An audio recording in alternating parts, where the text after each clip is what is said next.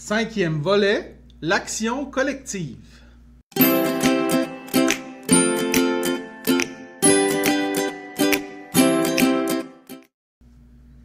L'action collective, qu'est-ce que c'est? Ça couvre l'ensemble des actions qui sont menées par le groupe avec et au bénéfice d'un groupe de personnes qui sont isolées, mais dont les problèmes s'avèrent de même nature. En tant que groupe en défense de droits, notre mission, c'est la défense individuelle et collective des droits en santé mentale. Dans notre lecture des problématiques que les personnes vont vivre, celles-ci ne sont pas que des problèmes isolés, c'est-à-dire que plusieurs, personnes peuvent vivre des problématiques qui vont être similaires et qui vont faire en sorte qu'une fois regroupées, ces personnes-là vont être en mesure de faire respecter leurs droits, non pas uniquement en tant qu'individu, mais en tant que groupe.